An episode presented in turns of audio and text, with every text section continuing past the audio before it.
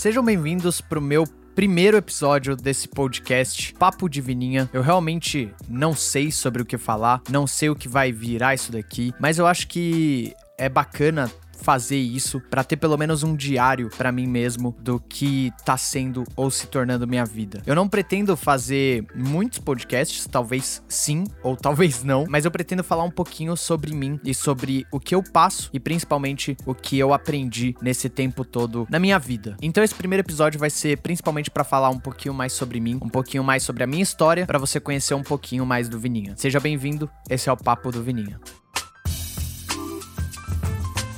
Eu acho que eu tenho que começar falando sobre como eu me desenvolvi como pessoa, como eu comecei. Eu sou Vinícius, uh, sou produtor de conteúdo já há oito anos, sou músico, produtor, editor de vídeos. Eu tenho que voltar um pouquinho no tempo, lá para 1993, para falar um pouquinho do meu nascimento. Tem umas histórias muito boas, inclusive, do meu nascimento, que eu vou deixar para contar em outro episódio, porque eu acho que são histórias que podem abalar o Brasil, digamos assim. Então eu vou contar, vou passar um pouquinho sobre isso. A minha mãe sempre foi uma mulher muito batalhadora. Ela sempre foi atrás do que ela queria, sempre proveu o sustento pra gente. Então ela sempre que estava ali quando dava tudo errado, basicamente, era ela que tava ali. Quando eu nasci, eu tive problema de pneumonia, então eu tenho alguns problemas pulmonares até hoje. Não fale sobre o vape nesse canal. E logo que eu nasci, eu acabei ficando internado e, sinceramente, o médico disse que seria um milagre se eu sobrevivesse. Pois bem, eu sobrevivi, tá? Tá tudo certo. E aí eu acabei sendo criado por uma boa parte pela minha avó e também pela minha madrinha. Logo quando eu nasci, que eu tive esses problemas, quem ficou comigo foi minha madrinha. E depois eu acabei indo morar com a minha avó junto também com a minha mãe. Minha mãe sempre teve lá, mas minha mãe teve que trabalhar muito, então era muito complicado eu ter um tempo com a minha mãe. Mas hoje em dia eu olho para trás, olhando sobre isso, e vejo como minha mãe largou a vida dela, de certa forma, largou sonhos dela para dar o melhor pra gente. Não tem como não se emocionar falando sobre isso, porque eu vejo que realmente minha mãe deu tudo que ela podia pra gente. Por mais que não fosse muito na época, e realmente não era, ainda assim era o máximo que ela podia. Eu não tive uma educação ruim, eu tive uma educação muito boa e tive uma infância muito boa. Eu lembro de ficar na rua muito tempo jogando bola, é, aproveitando meus amigos e muitas coisas que hoje em dia eu olho para trás e sinto muita falta, porque eu tinha grandes grandes amigos na rua que eu morava. E sinto saudade ainda, para ser sincero. O tempo se passa e a gente sai da casa que eu cresci, que eu tava acostumado a ficar. A gente veio para esse apartamento, que é onde eu moro hoje, na zona leste de São Paulo, e aqui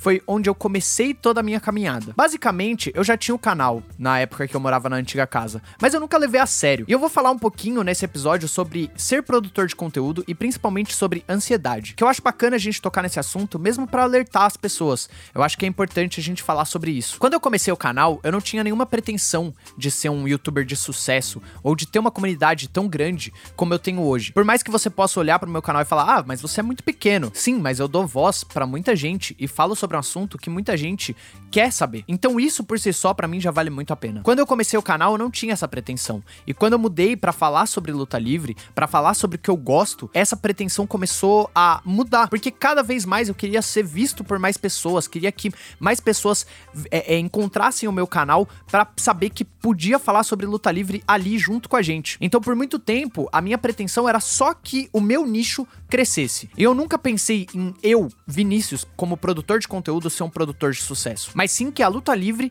crescesse de alguma forma, seja a luta livre nacional, ou seja, falar sobre luta livre americana, é, holandesa, ou o que seja, aqui no Brasil. Porque ainda assim é um tabu. E é uma coisa que as pessoas não dão ainda o devido valor. E eu sei, você deve estar tá pensando, mas pô, é pequeno ainda aqui. E as pessoas têm muito preconceito. Sim, eu criei o meu canal justamente para tirar esse preconceito dessas pessoas. Para pessoas olharem para a luta livre de uma outra forma. Só que isso acabou sendo um problema para mim também. Eu acabei tendo críticas por falar de um jeito diferente do que os outros falavam. Acabei tendo críticas por não ser uma enciclopédia da luta livre, mesmo falando sobre isso e ter uma opinião um tanto quanto mais de fã. Então, meu caminho não foi muito fácil e eu passei por muitas coisas. Agora, vamos deixar um pouquinho de lado esse lado e vamos falar um pouquinho sobre a minha carreira. Eu repeti de ano na escola, sim, eu sou repetente, e isso me fez ter um certo medo da vida, o que vai acontecer depois, o que vai ser de mim. Eu acho que muita gente que tá na escola hoje tem esse medo do que eu vou fazer depois. Eu comecei a trabalhar num telemarketing, uh, fiquei no telemarketing por dois ou três anos,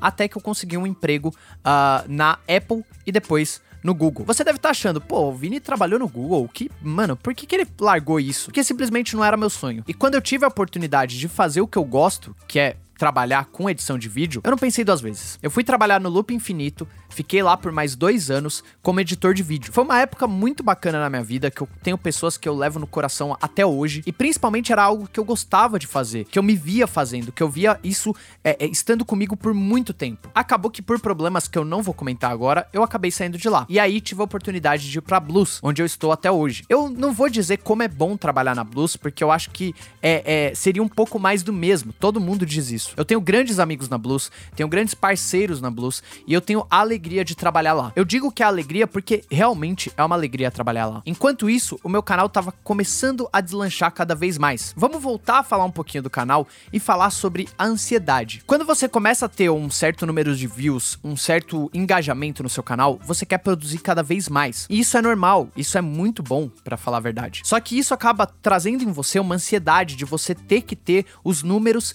que você está acostumado. Quando você olha pro seu contador de, de views e você vê que ele ele não tá correspondendo ao que você acha que merece, isso acaba sendo ruim. Eu passei isso muito tive treta com muita gente pelo meu ego. Porque eu olhava para pro meu canal, mesmo eu dando tudo de mim, comprando a melhor câmera, o melhor microfone, o melhor cenário que eu podia, e mesmo assim eu não tava chegando no pé do cara que tava fazendo mais simples. Eu coloco isso como a síndrome de Felipe Castanhari. Quem tá ligado vai saber. Porque eu via que eu tinha mais para dar e eu conseguia fazer isso. Por que, que eu não tava alcançando esse sucesso? Talvez o problema fosse eu, mas eu não conseguia enxergar isso de maneira racional para eu conseguir falar, tipo, olha, o problema sou eu. Então isso acabou fazendo com que eu ficasse cada vez mais desolado do meu canal e a ansiedade fosse me tomando cada vez mais. Teve uma época que eu não conseguia nem gravar pro meu canal, porque cada vez que eu tentava gravar, eu lembrava que o vídeo ia ir mal. E isso é a pior coisa que tem para um produtor de conteúdo. Você não pode nunca fazer pelo view que você vai ter. Às vezes, um cara que vai assistir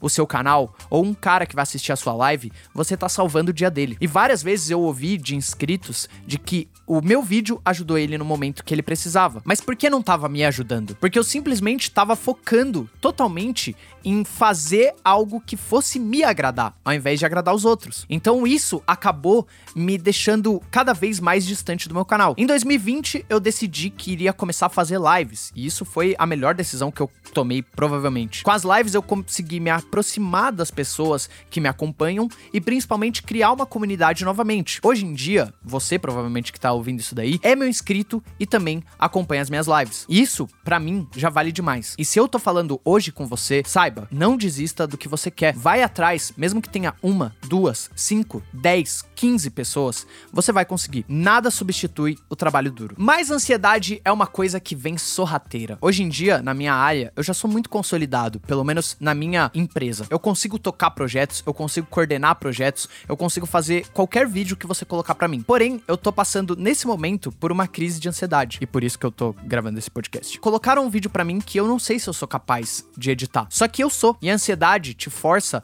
a você talvez não ver como você é capaz de, de fazer aquilo. E a ansiedade vai te corroendo a ponto de você simplesmente chegar no momento e falar: olha, eu não quero mais. Mesmo você sabendo lá no fundo que você vai conseguir. Eu tô dizendo tudo isso daqui para tentar passar a minha visão para vocês e te ajudar de alguma forma. Porque mesmo para mim não é fácil lidar com ansiedade, não é fácil lidar com depressão, não é fácil lidar com tudo que eu lido todos os dias. Eu não sou uma pessoa livre de erros, ou que só acerta, ou que só faz as coisas certas. Muito pelo contrário, já errei muito na minha vida e vou falar um pouquinho mais sobre isso nos próximos episódios. Agora, uma coisa que eu sempre levo comigo e que eu acho que é o meu o meu conselho para vocês é acredite em si mesmo. Tudo que você acha ou que você tem certeza de que você não vai conseguir fazer, você vai conseguir. Porque se você se focar e você falar eu vou conseguir e dar o seu máximo, você vai chegar lá. Assim como eu cheguei, assim como vários outros que eu conheço chegaram. Sem dúvidas, esse tá sendo o maior desafio do ano. E olha que o ano acabou de começar. E mesmo assim, eu tô enfrentando. Então esse é meu conselho para vocês. Não desista. Ser produtor de conteúdo,